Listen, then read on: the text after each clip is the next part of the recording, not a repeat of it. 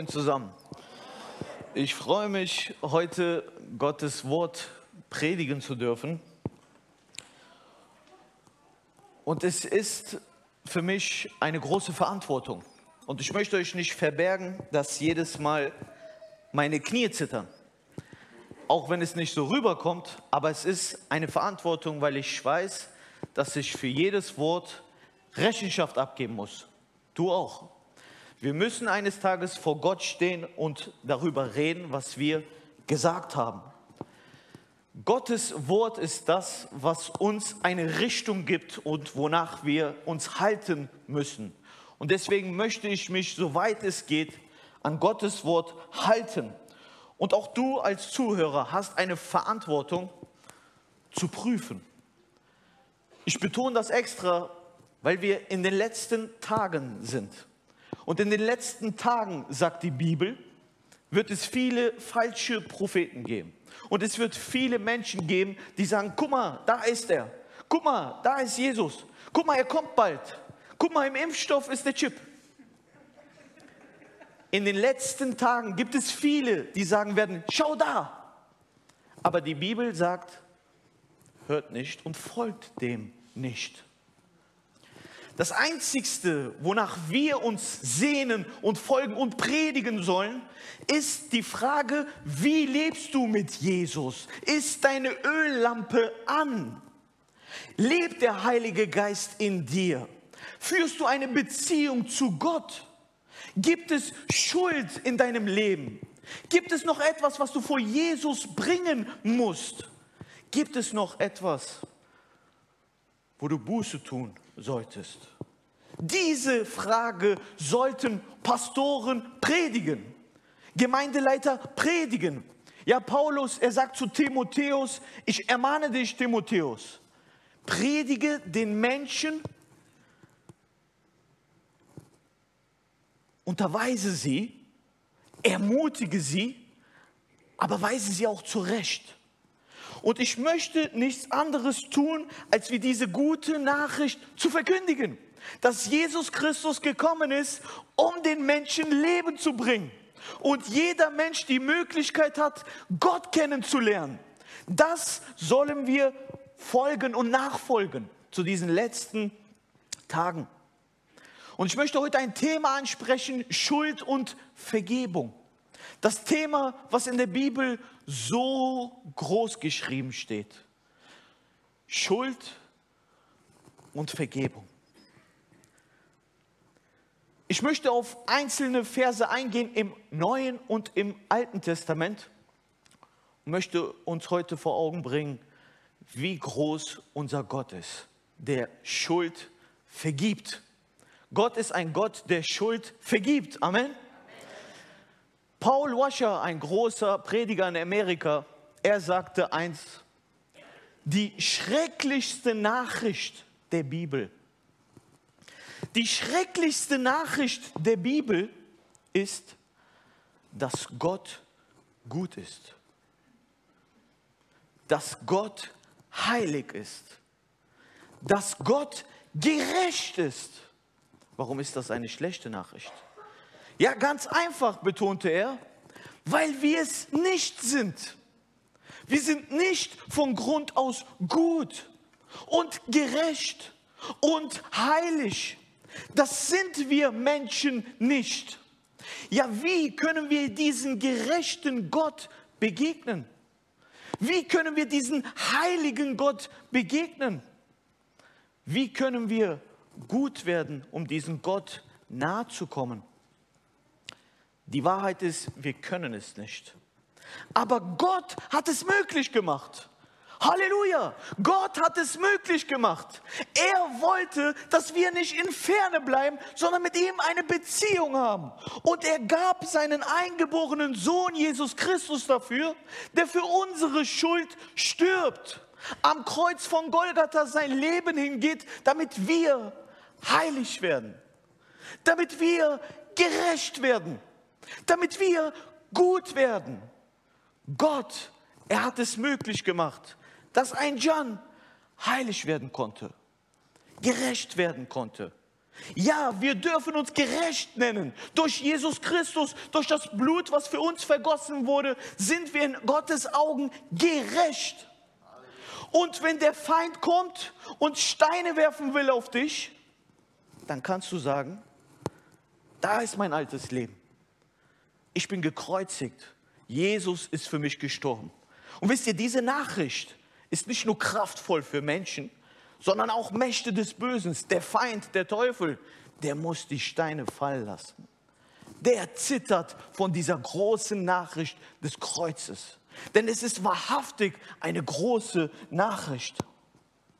Und ich möchte mit euch eintauchen in eine Geschichte im Neuen Testament. Jeder von euch kennt die Geschichte in Johannes 8.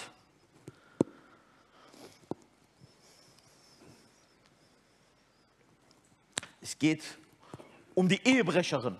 Und wir lesen gemeinsam in Johannes 8 von Vers 1 bis Vers 10. Jesus aber ging zum Ölberg. Früh am Morgen war Jesus wieder im Tempel.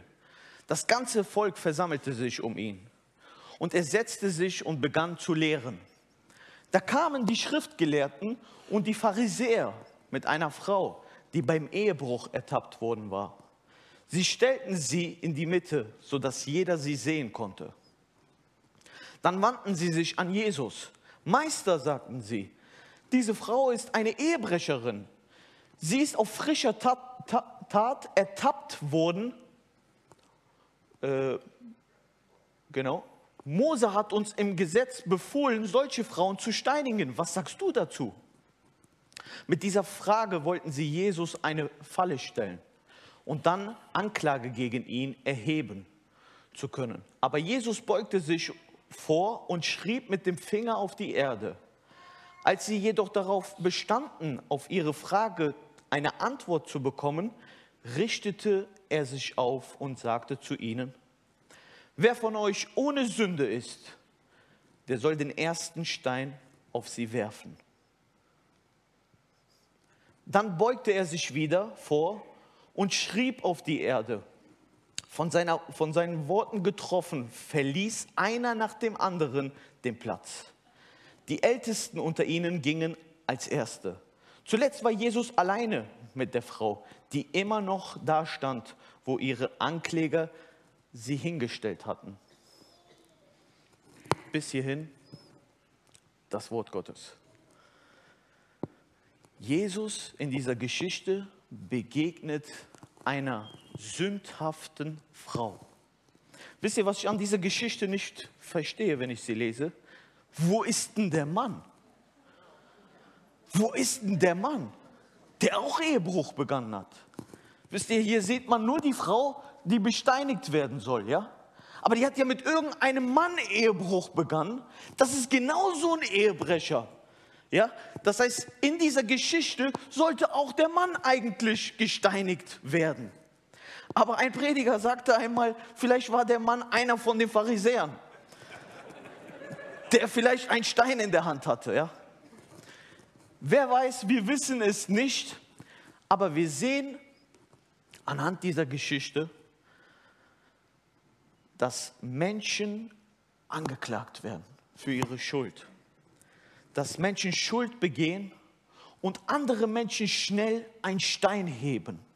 Und wir wissen als Christen, dass auch wir einen Ankläger haben, der auch gerne Steine hebt und uns damit töten will, uns niedermachen möchte. Ja, so dass wir geistlich erschöpft und tot sind. Aber wie schön ist es zu sehen anhand dieser Geschichte, dass dieser sündhafte Mensch, ich betone gleich warum, Jesus trifft. Was für ein Glück hatte diese Frau gehabt, an diesem Tag Jesus zu begegnen, der da war, der sie in Schutz genommen hat, der sich vor sie hingestellt hat. Und auch du und ich haben dieses Glück, dass wir Jesus haben der uns in Schutz nimmt, der zum Feind ruft und sagt, ich habe bereits für ihn bezahlt, zisch ab. Jesus, er nimmt seine Kinder in Schutz. Wir sehen von dieser Ehebrecherin nicht viel zu hören. Sie sagt fast gar nichts. Sie steht einfach nur da. Ihr müsst euch diese Situation mal vorstellen. Menschen drumherum, die einen Stein in der Hand haben. Die Frau, die sich vielleicht von dieser Sünde sowieso schon schlecht fühlt, weiß, ich muss jetzt sterben. Die Frau hatte keine andere Möglichkeit mehr, als wie einfach nur noch das Ganze hinzunehmen. Und wisst ihr, was das Krasseste an dieser Geschichte ist? Die Pharisäer hatten sogar recht. Ja. Die Pharisäer hatten recht. Sie sagten nämlich, im Buch Mose steht, dass eine solche Frau, die eine solche Sünde begeht, gesteinigt werden soll, nicht darf. Oder wir schauen mal, wir gucken mal, wie schlimm es war. Sie sollte gesteinigt werden nach dem Wort Gottes, nach dem Alten Testament. Und viele sagen jetzt, das Alte Testament war aber wirklich hart. Ich höre das immer wieder. Das Alte Testament, das war ja grausam. Wisst ihr, ich finde sogar in manchen Stellen das Neue Testament viel härter. Schaut mal, was Jesus zum Ehebruch sagt. Ihr wisst, dass es heißt, du sollst nicht die Ehe brechen. Ich aber sage euch, wer sagt das? Jesus. Ich aber sage euch, jeder, der eine Frau mit begehrlichem Blick ansieht, hat damit in seinem Herzen schon Ehebruch mit ihr begangen. Ist doch noch härter.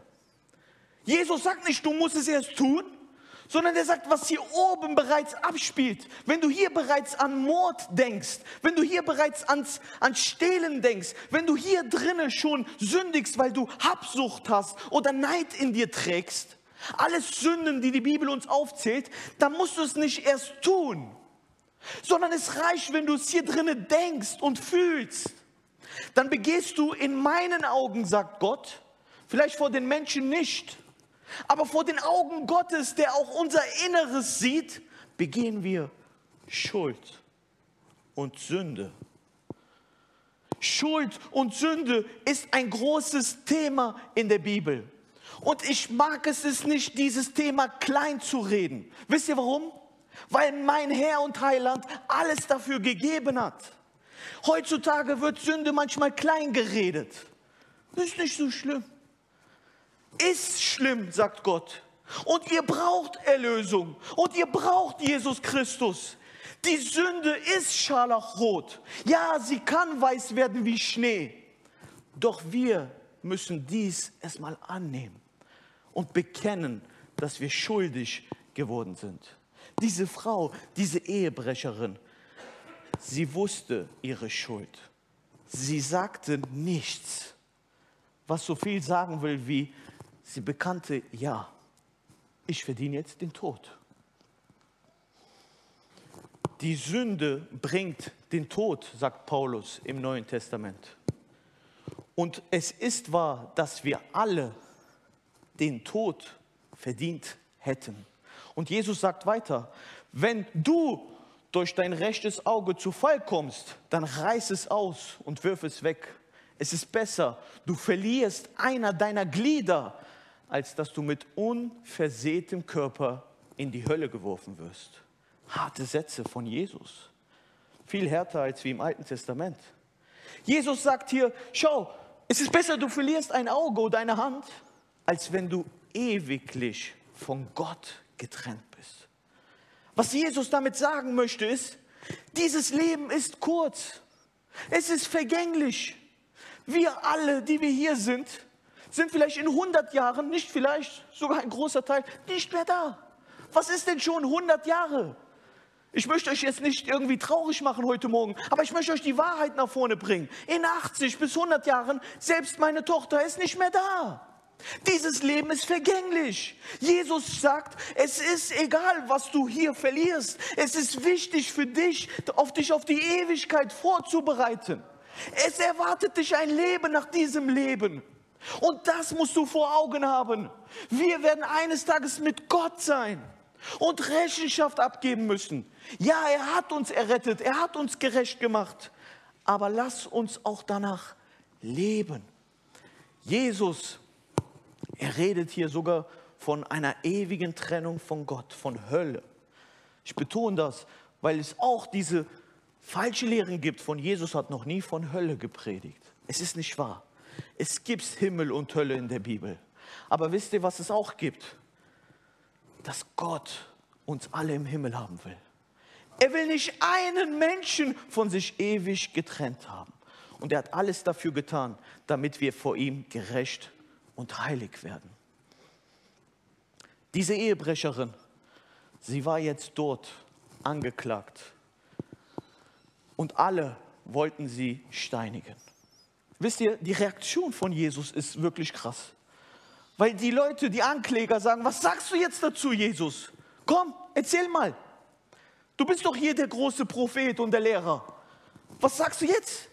Gehst du etwa gegen dem Alten Testament? Gehst du gegen Gott? Und Jesus, er macht einfach diesen hier.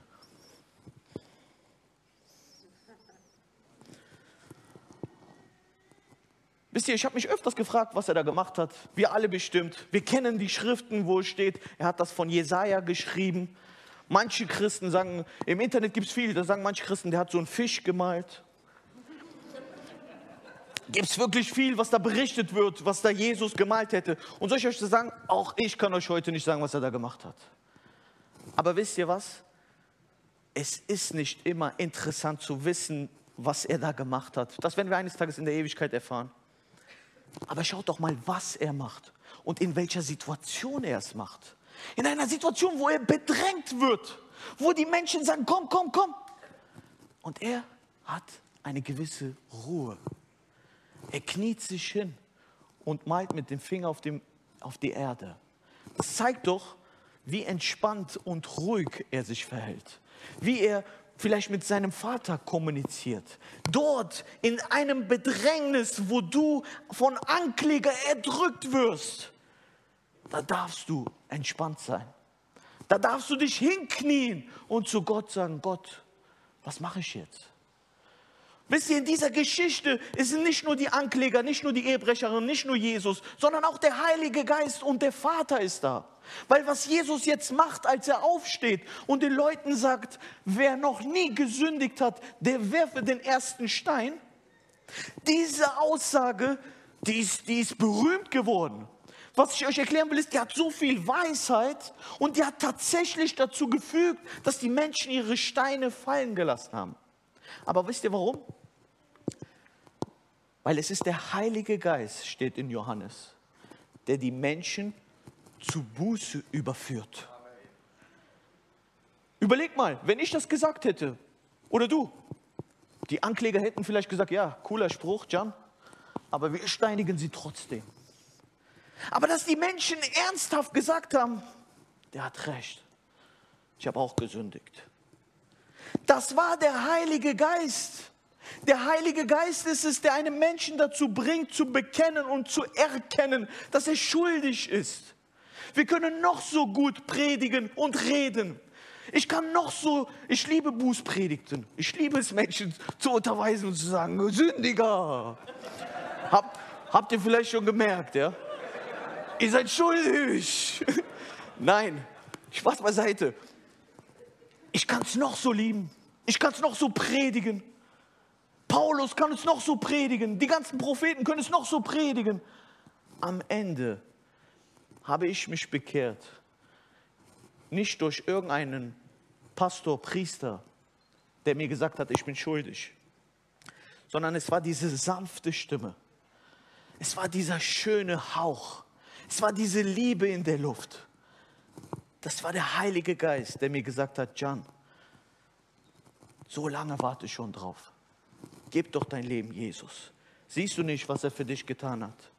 Deine Schuld hat er am Kreuz bezahlt. Nimm doch dieses Angebot, dieses Geschenk an.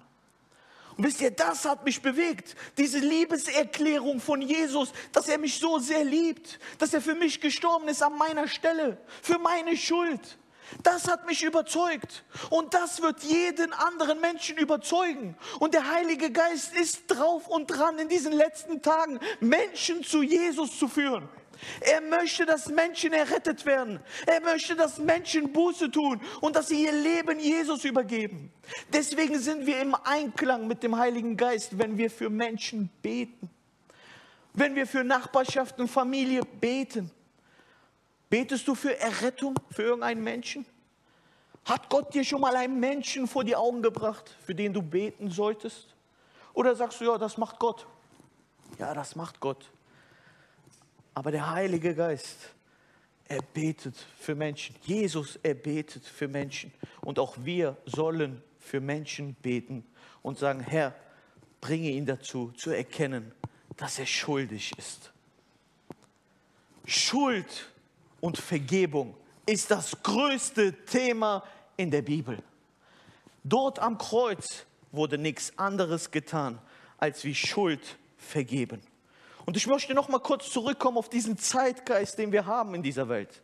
Dort wird alles andere gepredigt, als wie das Menschen in irgendeiner Form schuldig ist.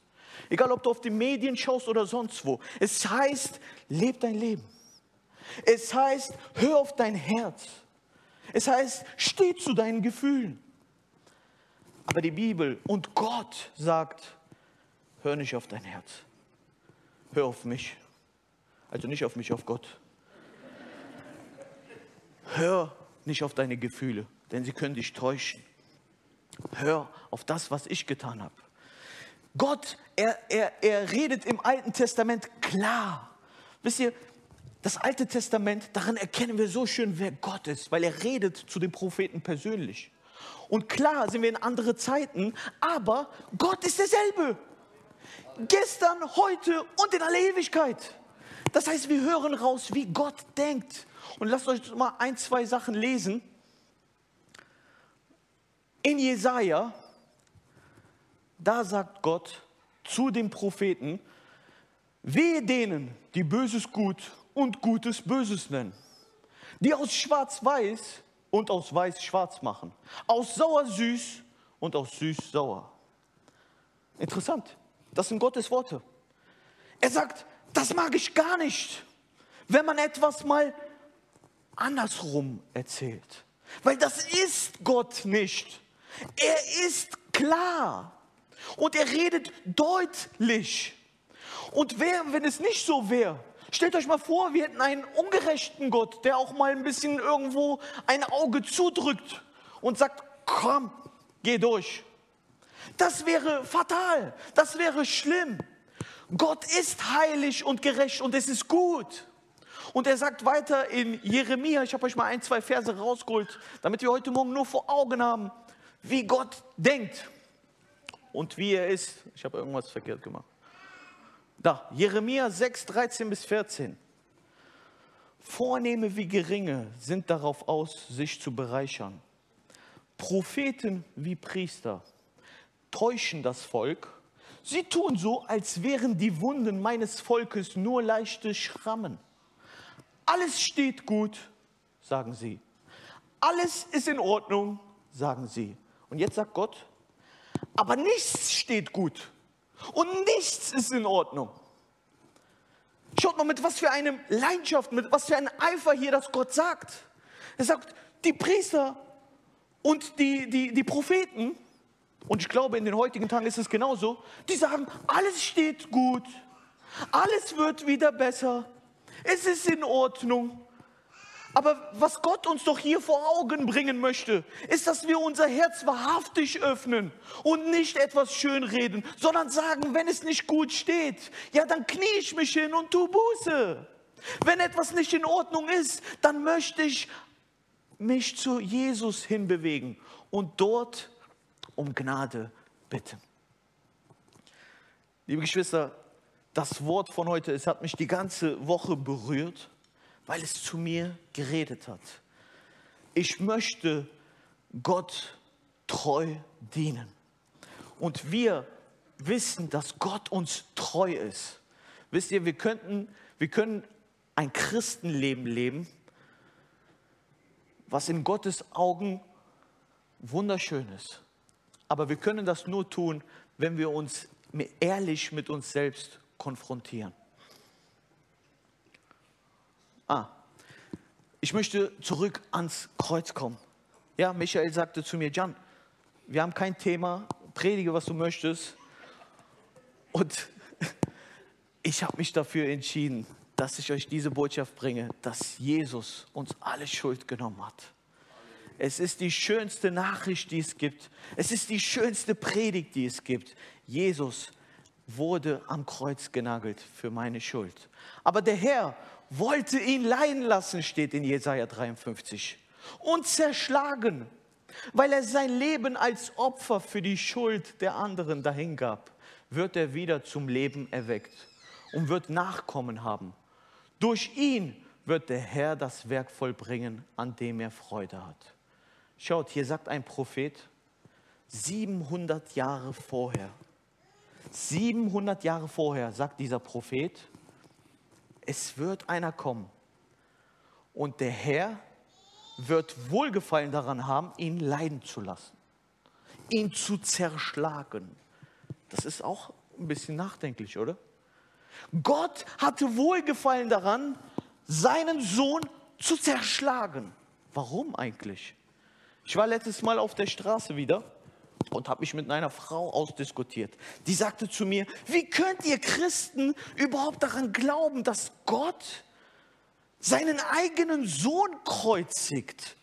Was ist das denn für eine Vorstellung? Was ist das denn für ein Gott der Liebe? Dass ein Gott seinen eigenen Sohn kreuzigt.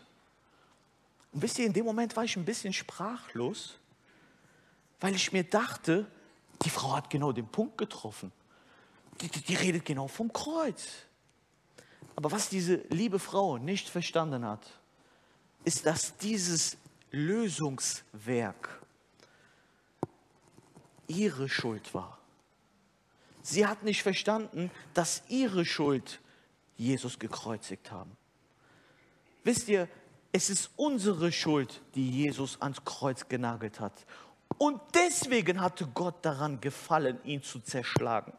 Weil Gott hat daran gefallen, unsere Sünde kaputt zu machen, zu brechen. Jesus hatte gefallen im Tempel, alle rauszuschmeißen. Warum? Weil er zornig war? Nein, weil er wusste, das hat im Tempel nichts verloren. Die Sünde hat in deinem Tempel nichts verloren. Und da wird Gott auch eifersüchtig und zornig und sagt, raus alles hier. Raus mit euch. Dieser Tempel ist mein Haus. Gott, er möchte in dir leben. Und weil er ein heiliger Gott ist, will er, dass du heilig bist. Und wenn du sagst, ich bin schon heilig, ich gehe einen heiligen Weg, dann sagt die Bibel, rühm dich nicht dafür, sondern geh noch heiliger. Ja, er fordert uns darauf auf, uns selbst wettzubewerben und zu sagen, ich möchte heilig leben. Wie schön ist es, wenn wir eine Gemeinde sind, die zueinander sagen, ich möchte noch mehr Gott dienen. Ich möchte heilig leben. Aber haben wir immer vor Augen, dass das, was uns heilig macht, ist Jesus Christus. Amen. Und ich möchte zum Abschluss, und die Musik kann gerne nach vorne kommen, euch diese Ehebrecherin nochmal vor Augen führen, die jetzt dort ist, Jesus sie in Schutz genommen hat und sie Jesus ihr eine Frage stellt. Jesus sagt, wo sind sie jetzt alle hin? Wo sind sie alle, die dich steinigen, kreuzigen wollten? Ja, Jesus errichtet sich auf. Die Frau stand immer noch da, wo die Ankläger sie hingestellt haben. Und Jesus fragt sie, wo sind sie hin? Und er sagt, auch ich möchte dich nicht verurteilen. Ich möchte dir eine Frage heute stellen. Sind deine Ankläger noch da? Hat sie Jesus bereits weggeschickt? Oder sind sie noch da? Beantworte es dir selber ganz ehrlich. Hast du Schuldgefühle irgendwo? Lebst du in Schuldgefühlen? Vielleicht klagst du dich sogar selber an. Aber Jesus möchte dir heute Morgen sagen, ich bin nicht gekommen, um dich anzuklagen. Ich bin nicht gekommen, um dich zu verurteilen. ich bin nicht gekommen, um mit dem Finger auf dich zu zeigen, sondern Jesus Christus sagt dir, ich bin gekommen, um dich zu erretten. Ich bin gekommen, um dich in Schutz zu nehmen. Ich bin gekommen, um dir klarzumachen, ich meine es doch gut mit dir. Heute Morgen stehen wir doch gemeinsam auf, möchten wir doch vor Gott treten und mit einem Abschlussgebet möchten wir doch Gott um Gnade bitten. Jesus, ich danke dir für dieses lebendige Wort, Herr. Jesus, du bist Wahrheit und Geist. Und wir möchten in der Wahrheit leben, Herr. Und an diesem Ende der Tage möchten wir vor Augen haben, Herr, dass du der einzigste Weg bist zur Erlösung. Herr, ich bitte dich für alle Zuhörer dieses Wortes, dass du sie segnest, Herr, dass sie erkennen, dass sie schuldig sind vor dir und dass sie das, was du am Kreuz getan hast, für ihr Leben brauchen. Jesus, du hast alles gegeben, damit wir leben dürfen. Leben im Überfluss. Und deswegen, Jesus, möchten wir heute Morgen aufhören, uns selbst anzuklagen und möchten den Ankläger zurechtweisen und sagen, Jesus Christus ist für mich gestorben. Ich bin gerecht geworden. Ja, möge das heute Morgen jeder sagen. Jesus Christus ist für mich gestorben. Ich bin gerecht geworden. Halleluja. Jesus, du hast uns heilig gemacht und wir möchten heilig leben. Amen.